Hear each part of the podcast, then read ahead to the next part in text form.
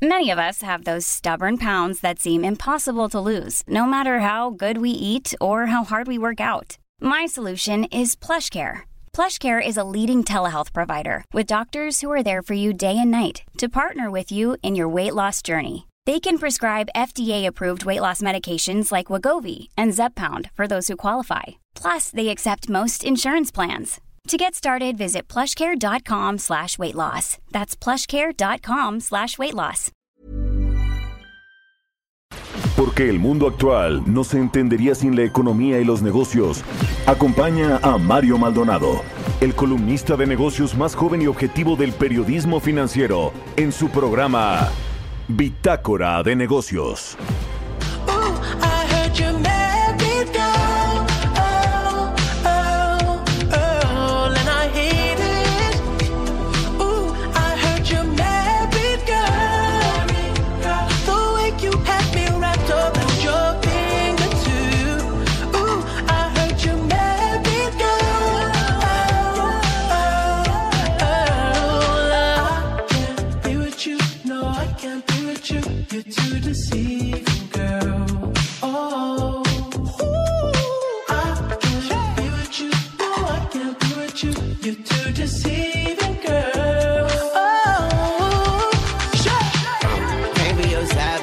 Ain't fly, bitch. Can't be your pilot, can't be your private. Make me your obvious. If I ain't your husband, I can't be your hybrid. I heard you married. I bet he treat you like Virgin Mary. You like it dirty, and I'm dirty Harry. I thought we were some lovers, canaries. Word to Larry, but I can't fall with you. You put my love on the line and hang up on you. That's a long kiss goodbye, got a tongue to shoot. And when doves cry, we ain't got enough shoot. I'm still in love with you. Where the love at? You walk down the aisle, I can make you run back. Like fuck that.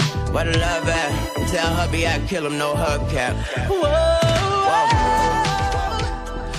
¿Qué tal? ¿Cómo están? Muy buenos días. Bienvenidos a Bitácora de Negocios. Yo soy Mario Maldonado. Me da mucho gusto saludarlos en este jueves 27 de enero del 2022. Son las 6 de la mañana con 6 minutos y estamos transmitiendo en vivo, como todos los días, aquí en la cabina de El Heraldo Radio. Un saludo a todos los que nos escuchan tempranito, a quienes madrugan con nosotros, a quienes escuchan después el podcast en todas las plataformas de podcast de El Heraldo Radio, de Bitácora de Negocios y a todos los que nos siguen. Muchas, muchas gracias por acompañarnos en estas frecuencias de el 98.5 de FM en la Ciudad de México, en el 100.3 de FM en Guadalajara, en la 99.7 en Monterrey y en el resto del país también nos, escuchamos a través de las estaciones hermanas del Heraldo Radio en el sur de los Estados Unidos. Nos vemos en el streaming que está en la página heraldodemexico.com.mx. Y comenzamos este jueves con un poco de música antes de entrarle a la información. Estamos escuchando a The Weeknd y a Little, Little Wayne, un rapero estadounidense y el eh, cantante canadiense The Weeknd en esta colaboración. La canción se llama I Heard You Are, are Married. I Heard You're Married. A pocos días de que termine enero estamos escuchando canciones nuevecitas que se están estrenando este 2022. Es el caso de esta canción de The Weeknd que se lanzó el pasado 7 de enero en su nuevo disco. Se trata de su quinto disco de estudio, su quinto álbum de estudio de The Weeknd y en esta colaboración con el rapero Little Wayne pues eh, es que, compusieron esta canción I Heard You're Married. Así que vamos a estar escuchando este jueves y le entramos con todo a la información. Vamos a hablar con Roberto Aguilar, los temas financieros más relevantes. Mensajes más agresivos de la Fed acentúan la volatilidad bursátil, aprender a convivir con el COVID-19, pues Inglaterra podría poner el ejemplo y frenan los planes de América Móvil para ofrecer televisión de paga en México, por lo menos momentáneamente. Ayer le dieron un revés a Carlos Slim y a su grupo eh, de telecomunicaciones porque pues no le eh, dieron el acceso a los servicios de televisión a su empresa Claro TV. Vamos a analizar el tema, le vamos a entrar y hablaremos también con Gerardo Flores sobre, sobre este tema. Eh, todos los jueves platicamos con Gerardo. Él es experto en temas de eh, economía, de política pública, de telecomunicaciones y vamos a hablar de esto, de por qué decidió esto el IFT y si pues es momentáneo, cuándo podría volver a votarse este proyecto, este dictamen allí en el regulador de las telecomunicaciones. Vamos a hablar también con Guillermo Rosales de la Asociación Mexicana de Distribuidores de Automotores. Pide esta asociación que la Ciudad de México no se sume a regularización de los autos chocolate, que ya está funcionando en varios estados de la República, sobre todo los fronterizos y en algunos otros. Vamos a hablar de eso y de cómo va el sector, cómo se está recuperando, cómo arranca el 2022 y platicaremos también con Jesús López, subdirector de análisis económico del, Banco Base sobre la decisión de la Reserva Federal ayer de mantener la tasa de interés y de pues eh, hablar también de cuándo podría moverse la política monetaria y también se están retirando estos estímulos eh, monetarios, estímulos económicos de la Fed va a subir las tasas en marzo, eso, eso fue lo que dijeron. Vamos a entrar a estos temas hoy aquí en Bitácora de Negocios y a muchos otros, así que quédense aquí. Y nos vamos con el resumen de las noticias más importantes para comenzar este jueves. Lo tiene Jesús El Chuy Espinosa. Like it dirty and I'm dirty Harry. I thought we were some lovers, canaries. We're to Larry, but I can't fuck with you. You put my love on the line and hang up on you. That's a long kiss goodbye, got a tongue to shoot. And when doves cry, we ain't got enough tissue. I'm still in love with you. Where the love at? You walk down the aisle, I can make you run back. Like fuck that. El resumen. Este miércoles un juez de control determinó mantener la medida cautelar de prisión preventiva justificada contra Emilio Lozoya, exdirector de Petróleos Mexicanos, por lo que seguirá su proceso por el caso de Breck en el reclusorio norte. Por su parte, la Unidad de Inteligencia Financiera presentará un recurso de queja contra la decisión de un tribunal unitario que desechó el amparo relacionado con la revocación de la medida cautelar impuesta al exdirector de Petróleos Mexicanos por el caso de agronitrogenados. El director de operaciones de la Comisión Federal de Electricidad, Carlos Morales, aseguró que el actual modelo del sistema eléctrico que dejó con la reforma energética del presidente Enrique Peña Nieto es insostenible y es inviable y que no hay manera de llegar a una condición de crecimiento equilibrado del sistema eléctrico nacional. BBVA México movió a la baja sus expectativas de crecimiento de la economía mexicana para 2021 y 2022. El economista jefe del banco, Carlos Serrano, señaló que para el 2021 pasaron su pronóstico de 6.0% a 5.3%, mientras que para el 2022 de 3 2% a 2.2% debido al panorama retador por los contagios de COVID-19, alta inflación y mayores tasas de interés.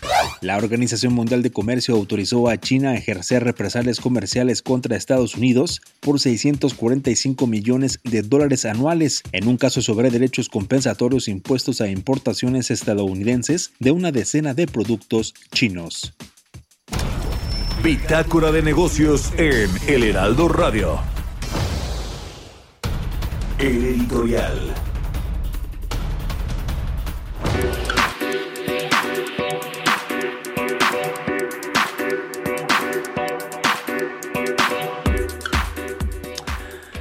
Pues ayer se eh, esperaba este fallo del IFT, vamos a analizar todo el tema, pero yo un poco voy a hablar más de la relación de Carlos Slim con el presidente López Obrador. Se han reunido ya en varias ocasiones en los últimos meses de forma privada lo mismo para revisar cuestiones de contratos eh, de infraestructura como los que tiene el grupo de Carlos Slim, el grupo de infraestructura, por ejemplo en el tren Maya, en unos tramos importantes de este proyecto ferroviario y turístico del sureste mexicano del presidente López Obrador y también para analizar otras cosas. La última reunión fue eh, hace que unas semanas dijo el presidente que se iba a desayunar con Carlos Slim y la relación entre el eh, magnate mexicano, el multimillonario de las telecomunicaciones, del comercio, del retail, de la construcción y en prácticamente todas las industrias importantes, en el petróleo, en los hidrocarburos, está metido Carlos Slim.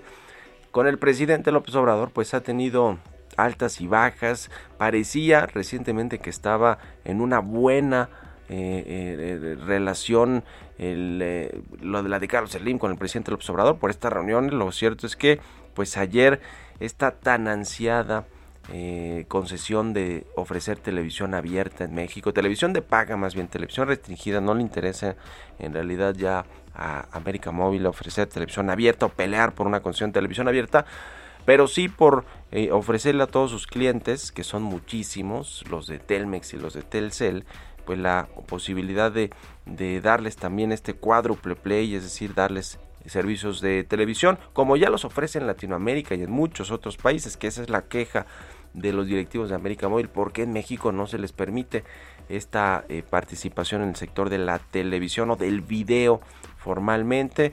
El asunto es que, pues, eh, al parecer, eh, en el presidente Observador sí está al tanto de lo que sucede en este sector, de lo que, pues, finalmente votó ayer el IFT, pero no eh, pues metió las manos por Carlos Slim. Dijo lo que le venga mejor a la competencia y si se va a seguir concentrando el mercado de las telecomunicaciones que de por sí pues ya está muy concentrado con América Móvil como agente económico preponderante, pues que decidan los expertos, los técnicos, los reguladores, que fue ayer lo que hizo el IFT. No le da el revés eh, definitivo, completo eh, a Carlos Slim y a su grupo empresarial, pero sí pues se posterga por lo menos la discusión. Dos de los cinco comisionados que actualmente están en el IFT votaron en contra, en definitivo, de eh, permitirle ofrecer servicios de televisión. Los otros tres también votaron, bueno, no votaron, se fueron más bien por eh, eh, postergar esta decisión, esta votación y resolverla pues después. Hay dos vacantes, por cierto, en el IFT de comisionadas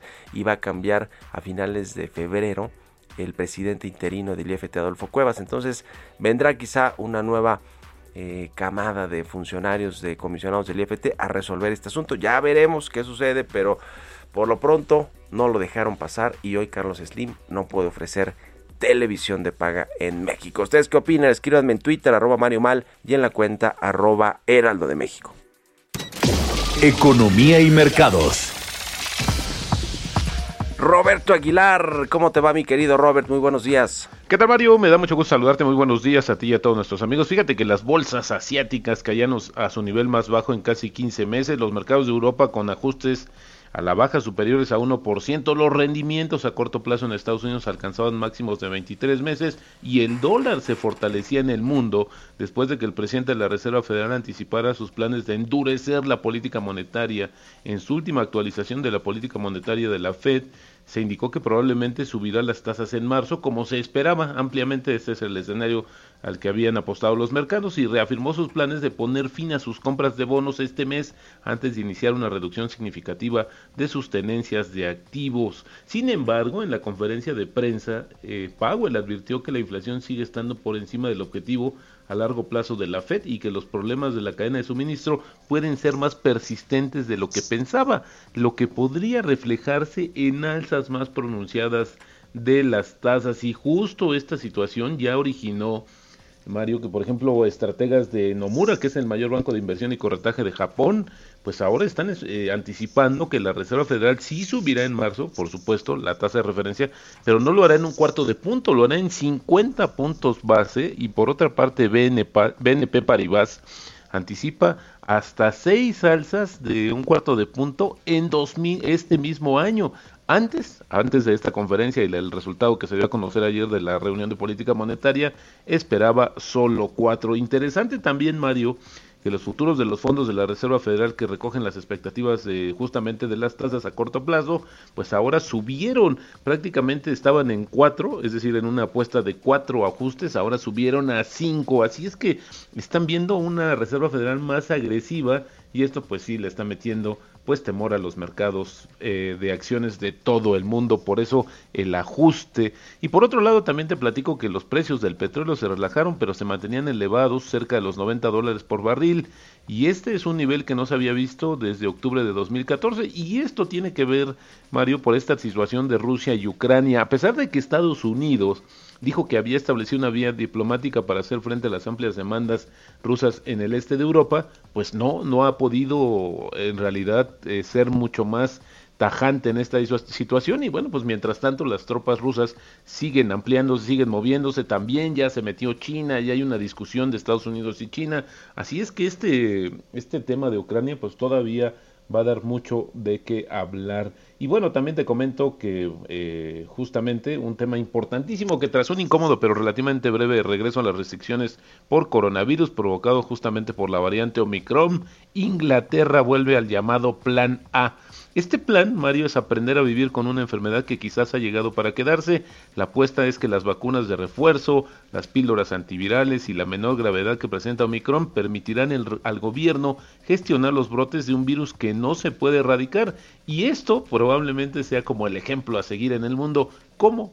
Cómo vamos a lidiar y a convivir con el coronavirus en los siguientes años. Hoy también en este caso Perú pone fin al toque de queda nocturno de casi dos años. Fíjate que al cuatro horas duraba por la madrugada este toque de queda ya se eh, se extinguió a partir del día de hoy y también te comentar, te comento Mario que ayer Tesla superó las estimaciones del mercado sobre sus ingresos trimestrales, ya que el fabricante de automóviles, que es el más valioso del mundo, entregó un número récord de vehículos a sus clientes. ¿Cómo le hizo? A pesar de este tema de la cadena de suministros y los chips, bueno, pues adaptó su proceso de producción y está utilizando chips que son menos demandados en el mercado y rehaciendo todo el tema de software. Esto es la clave del éxito para esta compañía Tesla. El tipo de cambio, Mario, 2070 pero ya marcó hace un par de horas el 2080, tenemos una depreciación mensual de 1% y la depreciación de los últimos tres meses de 2%. La frase del día de hoy, la política monetaria no puede hacer mucho sobre el crecimiento a largo plazo.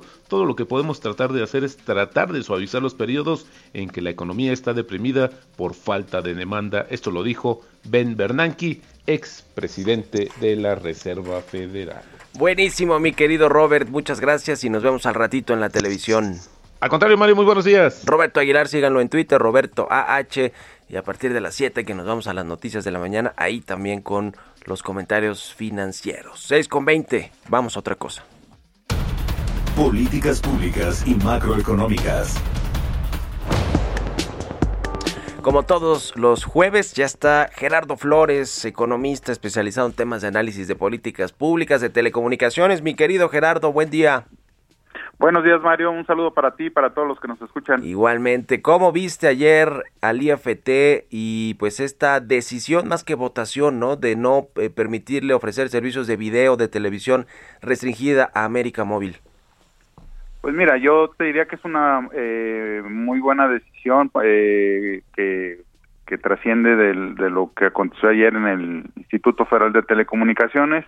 Eh, pues eso significa que pues América Móvil se amanece con la novedad de que no se reunieron los consensos para que los comisionados pudieran ver con buenos ojos su, su planteamiento, su solicitud para que se le autorice prestar el servicio de televisión y, y yo digo que es una buena noticia en el sentido de que pues eh, la entrada eh, y la forma en la que pretendían entrar pues es una que sí implica riesgos para la competencia en nuestro país. Las empresas del sector telecomunicaciones lo han venido diciendo durante meses.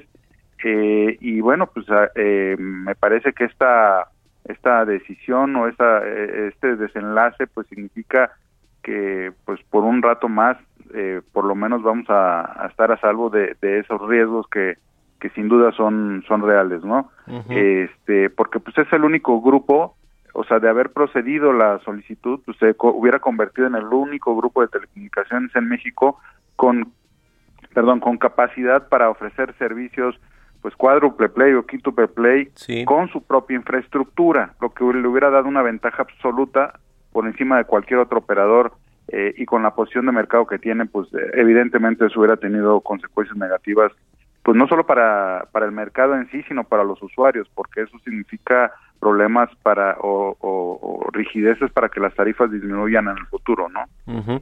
¿Cómo viste lo, lo, de Estados Unidos y la conferencia que dio antier el grupo de América Móvil? Todos los altos directivos de América Móvil pues se pronunciaron al respecto de esta oficina de Estados Unidos, la USTR, la oficina del representante comercial de Estados Unidos, que dijo si le dan permiso para ofrecer video a América Móvil o a eh, Claro Video, pues se va a afectar la competencia y también pone en entredicho lo que se firmó en el TEMEC y respondieron los de América Móvil. ¿Cómo viste esto?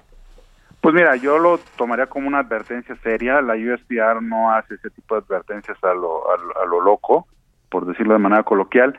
y, tiene mucha credibilidad una advertencia de ellos. De hecho, uno de los, eh, digamos, de mecanismos de solución de controversias que México ha perdido en, eh, en su historia, pues tiene que ver con un caso de telecomunicaciones que involucraba a este grupo América Móvil, que en 2003-2004 la USTR hizo un señalamiento similar, nos llevaron a un panel de controversias en la OMC y lo perdimos y no solo hubo que cambiar algunas reglas eh, eh, aquí en México relacionadas con el sector telecomunicaciones, sino que hubo que compensarlos con algunas, eh, digamos, cuotas de comercio exterior. Entonces, México ya pagó el costo por andar defendiendo al operador hoy preponderante, ¿no? Entonces, la conferencia de prensa de ellos de, de lunes, o del martes, perdón, me parece que fue un acto desesperado porque saben de las posibles consecuencias de que la USTR siga adelante con con un procedimiento relacionado con esto y pues eh, y el ofrecimiento que hicieron pues eh, se inserta en la en la misma tesitura no me parece que es un acto desesperado porque la USDR no se va a sentar a negociar con América Móvil, la USDR pues con quien negocia con su contraparte, con la Secretaría de Economía, en su caso con el Instituto Federal de Telecomunicaciones y ahí se acabó ese procedimiento. La eh, América Móvil en su caso podría ser llegado a escuchar, pero no va a poder negociar nada. Me parece que es un acto desesperado y saben pues que sí están en terrenos, eh, yo te diría, farragosos, ¿no? Ya, bueno, pues ahí está la decisión muy esperada por todo mundo, pero sobre todo por la familia Slim y por el Grupo América Móvil y no, y no llegó. Gracias, estimado Gerardo, un abrazo y buenos días. Buenos días, Mario. Un abrazo para ti. Gerardo Flores R en Twitter, síganlo y nos vamos con esto a la pausa. Volvemos.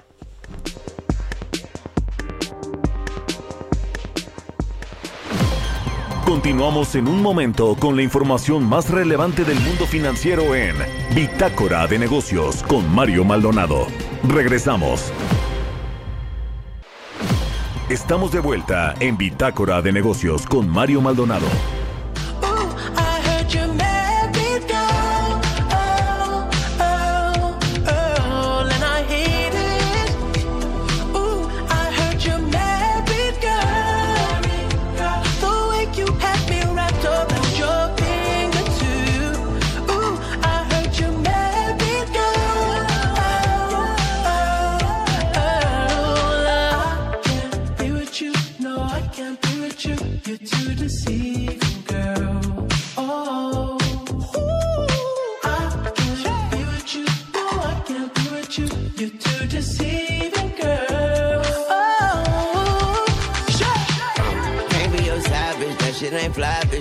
Pilot, can't be your private. Make me your obvious. If I ain't your husband, I can't be your hybrid. I heard you married. I bet he treat you like Virgin Mary. You like it dirty, and I'm dirty Harry. I thought we were some lovers, canaries. We're to Larry, but I can't fuck with you. You put my love on the line and hang up on you. That's a long kiss goodbye, got a tongue to shoot. And when doves cry, we ain't got enough shoot. I'm still in love with you. Where the love at? You walk down the aisle, make you run back.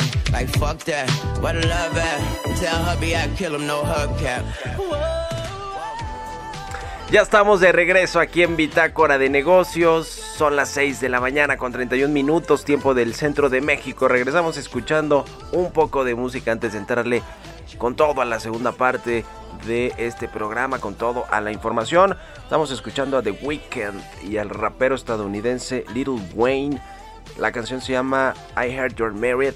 Es del nuevo disco de The Weeknd y es esta una colaboración con el rapero, cantante, compositor y productor estadounidense Little Wayne. Es eh, parte del nuevo disco de The Weeknd Down FM. Down FM y vamos a estarlo. Down FM es el nombre del disco de The Weeknd y vamos a estarlo escuchando en esta segunda parte aquí Mom deserves the best, and there's no better place to shop for Mother's Day than Whole Foods Market. They're your destination for unbeatable savings, from premium gifts to show-stopping flowers and irresistible desserts. Start by saving 33% with Prime on all body care and candles. Then get a 15-stem bunch of tulips for just $9.99 each with Prime. Round out Mom's menu with festive rosé, irresistible berry chantilly cake, and more special treats. Come celebrate Mother's Day at Whole Foods Market. en el programa. Vámonos al segundo resumen de noticias con Jesús Espinosa.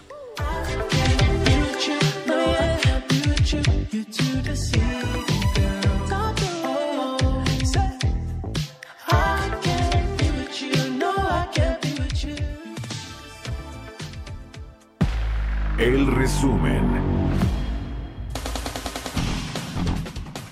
José Medina Mora y Casa, presidente de la Confederación Patronal de la República Mexicana, y Pablo Gómez, titular de la Unidad de Inteligencia Financiera, reafirmaron su acuerdo de colaboración para capacitar, informar y difundir entre los empresarios la necesidad de cumplir con las obligaciones que permiten prevenir el lavado de dinero. El Instituto del Fondo Nacional de la Vivienda para los Trabajadores otorgó un rendimiento de 7.36% a la subcuenta de vivienda en 2021. A través de un comunicado de prensa, el organismo informó que dicho porcentaje tiene el objetivo de proteger el ahorro de más de 55.3 millones de mexicanos contra la inflación registrada el año pasado. Los costos del corredor interoceánico del Istmo de Tehuantepec han aumentado hasta 7.1% desde que hay registros en los archivos de la Secretaría de Hacienda. El incremento se puede apreciar en contratos como el de la conclusión del puerto de Salina Cruz, Oaxaca, que pasó de 9.698 millones de pesos a finales de 2019 a 10.390 millones de pesos al cierre de septiembre de 2020 último dato disponible. De acuerdo con los datos publicados por el INEGI, la recuperación de las ventas al menudeo avanzó durante noviembre de 2021 a pesar de la inflación impulsada por la campaña del Buen Fin y el comercio por Internet, con lo que ligó cuatro alzas consecutivas. Este miércoles México, Chile, Colombia y Perú, miembros creadores de la Alianza del Pacífico, firmaron un acuerdo internacional con el que buscan posicionar a las industrias creativas y culturales como pilares para su desarrollo como bloque.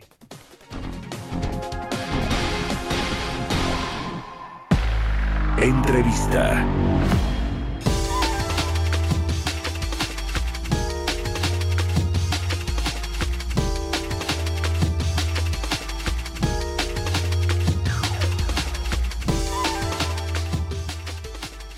Y bueno, pues hemos hablado aquí sobre este decretazo, esta medida del presidente López Obrador, o, o, impulsada por lo menos por el presidente López Obrador, que busca regularizar los vehículos usados de procedencia extranjera, los famosos autos chocolate, para que circulen en el país, aunque pues carezcan de documentos que acrediten su estancia legal o, su adquisición legal. En fin, es un asunto que ha generado mucha polémica porque el presidente López Obrador dice que es para mejorar eh, el, el, asunto del el uso de estos vehículos que muchos pues dice se utilizan para cometer delitos pero la realidad es que pues les van a dar la legalización o la regularización sin saber pues su procedencia y además pues son muchos autos chatarra que vienen aquí a contaminar a México. En fin, se aplicó, se comenzó a aplicar ya esta regularización en 10 estados, Baja California, Baja California Sur, Chihuahua, Coahuila, Durango, Michoacán, Nayarit, Nuevo León, Sonora y Tamaulipas. Hay otros grandes mercados como la Ciudad de México y el Estado de México y por supuesto que los fabricantes de autos por esta, estas eh, cosas que comenté y por otras pues no quieren que llegue hasta la, Ciudad de México, por ejemplo, esta regulación. Vamos a platicar con eh, Guillermo Rosales, él es presidente ejecutivo de la Asociación Mexicana de Distribuidores de Automotores. Guillermo, ¿cómo estás? Muy buenos días. Muy buenos días, Mario. Un gusto saludarte. Igualmente, pues, ¿cómo, cómo ven esta, este decreto o esta medida que ya comenzó a funcionar en 10 estados de la República y que podría extenderse a algunos otros como la Ciudad de México? Es un riesgo el que se extienda a la Ciudad de México, al Estado de México, a todo el país. Así lo enunció el presidente López Obrador en algún acto político antes de que se diera formalmente la publicación del decreto que fomenta la regularización de los vehículos de procedencia extranjera y eh, esto por supuesto que eh, cobra eh, interés eh, manifiesto y nos preocupa y ocupa. Es por ello que hemos estado insistiendo ante las autoridades federales de que no se extienda el decreto más allá de lo que ya se estableció y eh, que incluye por el momento a los estados de la frontera norte, Baja California Sur, Durango, Michoacán y Nayarit. Y no es eh, vana nuestra preocupación, repito, ya lo externó el presidente como una posibilidad y el simple hecho de revisar eh, cuál fue el mecanismo que se siguió para determinar los estados que estarían eh, sujetos a la regularización del contrabando automotriz, pues sustenta aún más nuestra preocupación. Y digo esto porque pues no hay ninguna metodología, no hay eh, ningún estudio estadístico, actuarial, que eh, determine la gravedad del fenómeno de eh, circulación de vehículos ilegales en determinado territorio y que con base en ello se haya tomado una decisión cuestionable de todos modos, pero eh, al fin que pudiera haber alguna justificación. De tal suerte que pues, el presidente en un acto político en Nayarit, el gobernador le pide, algunas fuerzas eh, políticas de la entidad le piden en un evento que sean incluidos en la regularización y pues, con la palabra presidencial, la promesa y de repente eh, de la nada en Nayarit es incluido dentro de los estados que están eh, sujetos a esta regularización de vehículos. Y así podemos ir revisando caso por caso y es muy preocupante la falta de rigor en esta toma de decisiones. Ese es el caso también de Nuevo León. Eh, no hay en Nuevo León un, problema eh, con la circulación de vehículos ilegales. La zona metropolitana de Monterrey es el, tercer mercado más importante de vehículos nuevos y usados legales en nuestro país y ahora tenemos que está abierta la posibilidad de la regularización y es algo que eh, tenemos que tener mucha atención y decirlo con toda claridad, Mario. El, la promesa de que únicamente se regularizarán los vehículos que estaban ya presentes en el territorio nacional hasta el 19 de octubre del año pasado es una falacia. Todos los días están entrando vehículos eh, vía contrabando, las eh, ciudades de la frontera eh, se nota el movimiento incremental de la venta de vehículos de, contrabando, no hay absolutamente ninguna acción del gobierno federal para frenar esto. Es una jauja que están eh, llevando a cabo eh, los contrabandistas y, por supuesto, los funcionarios corruptos. Y esto lo estaremos viendo los próximos seis meses que estará vigente esta regularización hasta el 20 de julio y eh, ya incluso empiezan a haber eh, peticiones de funcionarios locales para que se extienda eh, la vigencia del decreto de regularización porque pues no están preparados según decires para hacer frente a la avalancha que se les viene de vehículos a regularizar.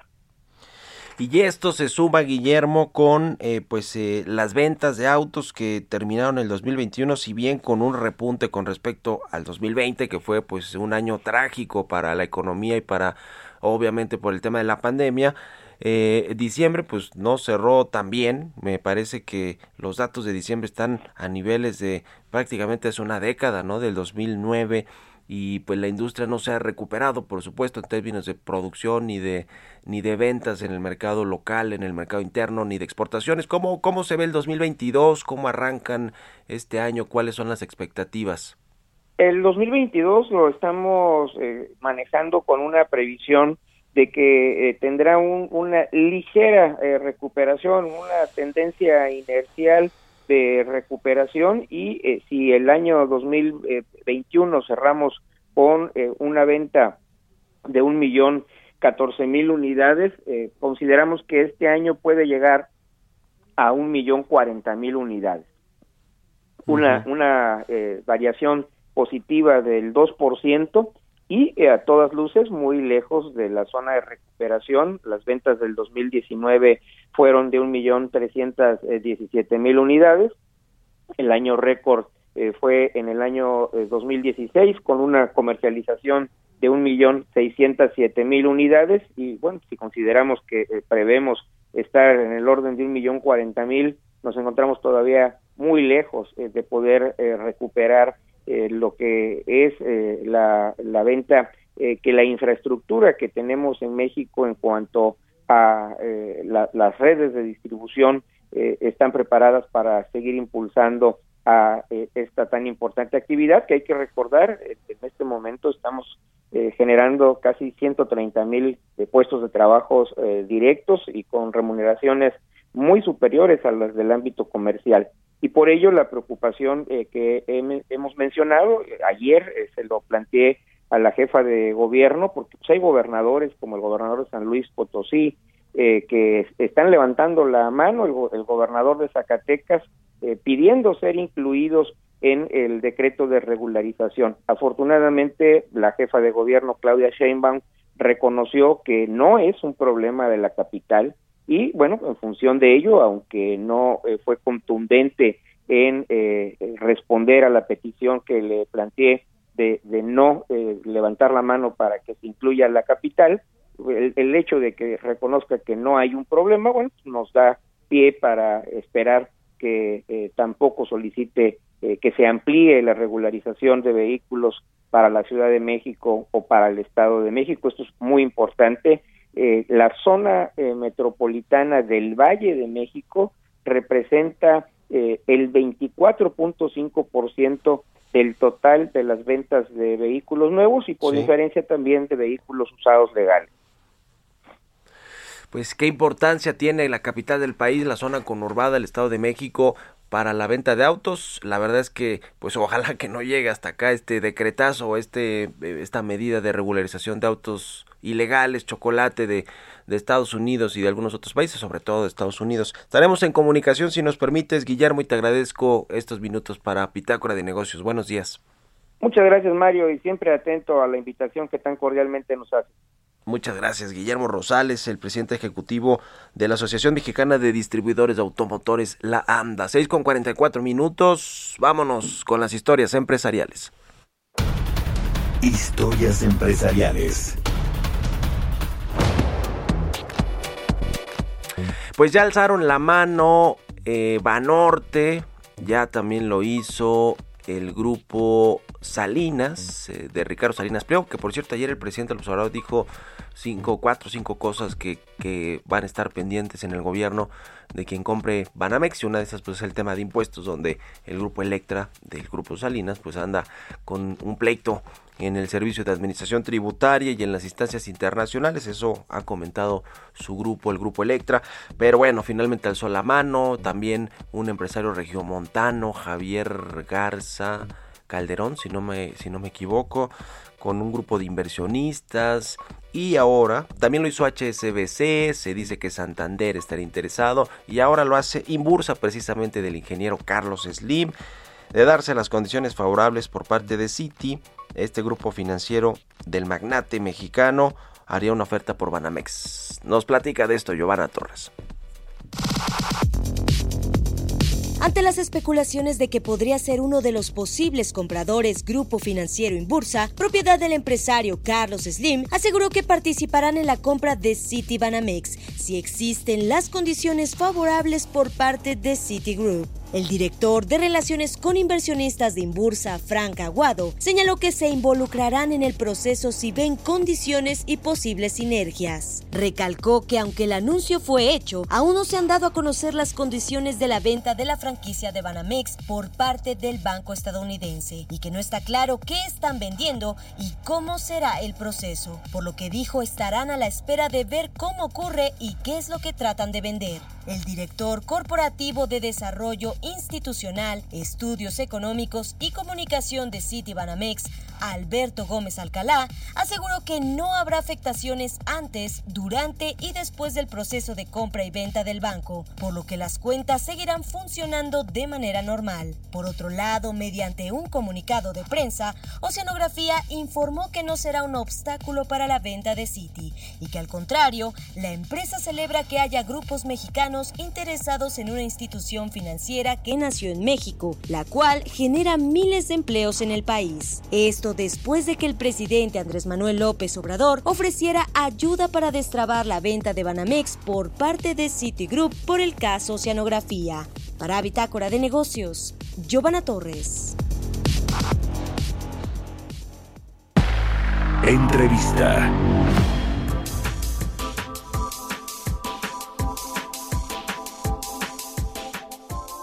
Bueno, ayer la Reserva Federal de los Estados Unidos, que preside Jerome Powell, dejó sin cambio su tasa de interés de referencia en un rango de 0 y 0.25% ante los niveles de inflación alta, altísima que está enfrentando Estados Unidos, como muchos países del mundo. Obviamente México no es la excepción. Sin embargo, pues se habló de que sería por ahí de marzo cuando comiencen a aumentar las tasas de interés. Le decía que se han ido reduciendo también paulatinamente estos estímulos de Estados Unidos, de el gobierno, de la Reserva Federal, eh, para comprar eh, menos eh, bonos, vamos a decirlo así. Ahora quieren comprar solo bonos por 30 mil millones de dólares. Se ha ido reduciendo desde los 120 mil millones hasta los 30 mil millones. Lo cierto es que van a aumentar las tasas en el primer trimestre del año. Eso es prácticamente un hecho en Estados Unidos. Y esto pues tendrá eh, el efecto para la economía de la, de la, de todavía el país más poderoso del mundo y para el resto de los bancos centrales, incluido el Banco de México. Vamos a analizar este tema con Jesús López, subdirector de análisis económico del Banco Base. ¿Cómo estás, Jesús? Buenos días. ¿Qué tal? Buenos días, María. ¿Cómo vieron eh, este eh, comunicado, la decisión de la Fed y, el, y, los comentarios con respecto a cuándo, de cuándo subirán las tasas y de cómo se ve la perspectiva para la inflación?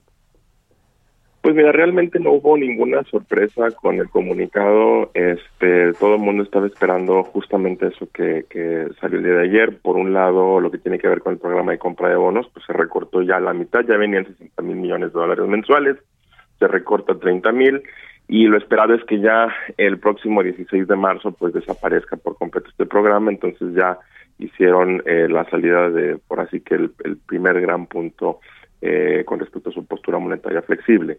El segundo gran punto, que es la tasa de interés, eh, pues ya desde que empezó el año, la verdad es que el mercado está especulando que va a ser el primer movimiento también en marzo, luego de que las minutas de la reunión de diciembre pues fueron también ahí sí menos flexibles de lo esperado, pero ya hay que recordar que las primeras dos semanas de enero pues, hubo una participación amplia de oficiales de la Reserva Federal, en donde varios estuvieron reiterando que a partir de marzo venía el primer incremento de tasa probablemente, y en el año podrían ser tres o más incrementos a la tasa de interés. Entonces, eh, eso es lo que realmente empezó a hacer que los mercados se movieran, que el tipo de cambio se depreciara, que las tasas en el mercado de dinero comenzaran a subir, me refiero a los activos del tesoro, y obviamente, pues eh, esta especulación se confirma ayer cuando Powell dice muy probablemente si viene ya el incremento de tasa de interés, y esta mañana, pues el mercado está esperando, especulando que incluso podrían ser más de cuatro incrementos a la tasa. Entonces, eh, por ese lado, pues yo creo que nada más es una confirmación Obviamente el mercado reaccionó, tipo de cambio se fue ayer a niveles, de hecho en la noche estaba cerca de los 20, 80 pesos por dólar,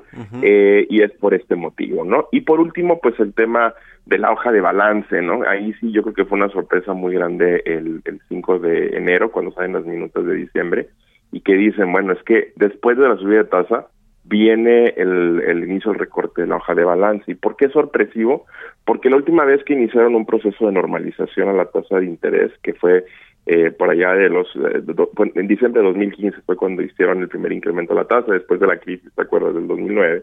Eh, y bueno, después de que hicieron ese primer incremento de la tasa, la reducción o el primer, la primera reducción eh, de la hoja de balance eh, fue 22 meses después, o sea, fue hasta octubre del 2017, bastante tiempo después. Esta ocasión, pues están esperando que sea incluso dos reuniones después de marzo, entonces podría ser incluso tan pronto como julio. Eh, obviamente es un panorama de una salida más agresiva a la tasa y la señal que envía al mercado la Fed es nos preocupa la inflación. Entonces, obviamente eso también contribuye con la subida del dólar. Sí, por supuesto, eso le pondrá presión a las monedas de países emergentes y a prácticamente todas las monedas que compiten eh, con respecto al dólar. El caso, por supuesto, del peso mexicano. ¿Cómo ves en México también eh, pues las decisiones que tendrá que tomar la Junta de Gobierno de, del Banco Central? Con eh, pues ahora Victoria Rodríguez Ceja al frente de este banco, bueno, la nueva gobernadora del Banco de México. ¿Cómo crees que será la política monetaria? ¿Cuántas eh, alzas de tasas prevén para este 2022? ¿Cómo, ¿Cómo podría cerrar 2022 en términos de tasas de interés y también en términos de la inflación? Mira, independientemente de la nueva estructura de la Junta de Gobierno, de cómo está conformada a partir de enero, eh, hablando de lo que debería de ser las condiciones eh, por las presiones inflacionarias, eh, pues primero es eso, ¿no? La inflación sigue mostrando eh, presiones al alza. Eh, los datos de la primera quincena de enero, pues sí, bien la inflación general bajó un poco con respecto a lo que veíamos de noviembre. Eh, esto es porque la no subyacente, que es el componente que ya sabes que tiene mucha más volatilidad, pues había descendido en diciembre, entonces pues se da ese efecto en la tasa anual. Sin embargo, al interior del componente subyacente la inflación continuó subiendo, eh, ya digo, exceptuando por ahí una disminución quincenal, son nueve quincenas consecutivas de incrementos este, del componente subyacente y ahí pues el riesgo es completamente al alza. Entonces la expectativa de inflación al cierre de este año es del 4.2%, no se ha modificado, es para todo el año por arriba del intervalo de variación de Banco de México alrededor de su objetivo del 3%, que va del 2 al 4%, y obviamente por ahí eh, la señal eh, yo creo que va a querer transmitir el Banco de México es hay riesgos para la inflación, se ha deteriorado el panorama, eh, lectura tras lectura, y obviamente lo adecuado es seguir adoptando una postura este, más restrictiva. Eh, con respecto a lo que esperamos de Banco de México, probablemente un incremento de 50 puntos base ahora en la reunión del 10 de febrero, y hacia adelante ya se empalma la Reserva Federal. Hay que recordar que en ocasiones anteriores, pues el Banco de México también ha procurado mantener su postura monetaria relativa con la Fed, o sea, evitar que nos volvamos menos, más flexibles con respecto a las tasas de ellos, obviamente para evitar fugas de capitales, obviamente para evitar subidas del tipo de cambio que la verdad no nos harían nada bien ahorita porque pues, puede haber un efecto de traspaso y más inflación. Entonces, eh, creemos que Banco de México se va a mover a la par. Si la Fed se mueve cuatro ocasiones en el año, muy probablemente Banco de México vamos a terminar, eh, perdón, Banco de México va a subir la tasa alrededor de 150 puntos base en el año y eso nos da una tasa para el mes de diciembre del 7%, me refiero a la tasa objetivo. Obviamente, este, esta expectativa que traemos de 7% es revisable y la revisión yo creo que tiene un sesgo al alza, ¿no? muy, muy poco probable que digamos va a ser menos que 7%, ¿no? Muy probablemente puede ser más, dependiendo a qué ritmo mueva la FED. Muy bien, pues estaremos pendientes y en, en comunicación si nos permites. Jesús, gracias por estos minutos y muy buenos días. A ti, buenos, buenos días. Que estés bien, hasta luego. Con esto nos despedimos. Llegamos al final de Bitácora de Negocios. Muchas gracias por habernos acompañado este jueves, ya jueves que se siente casi como fin de semana, ¿no? O solo soy yo. Bueno, se quedan con Sergio y Lupita aquí en las frecuencias de El Heraldo Radio. Nosotros nos vamos a la televisión, al canal 10 de la televisión abierta, a las noticias de la mañana y nos escuchamos aquí mañana tempranito a las 6. Muy buenos días.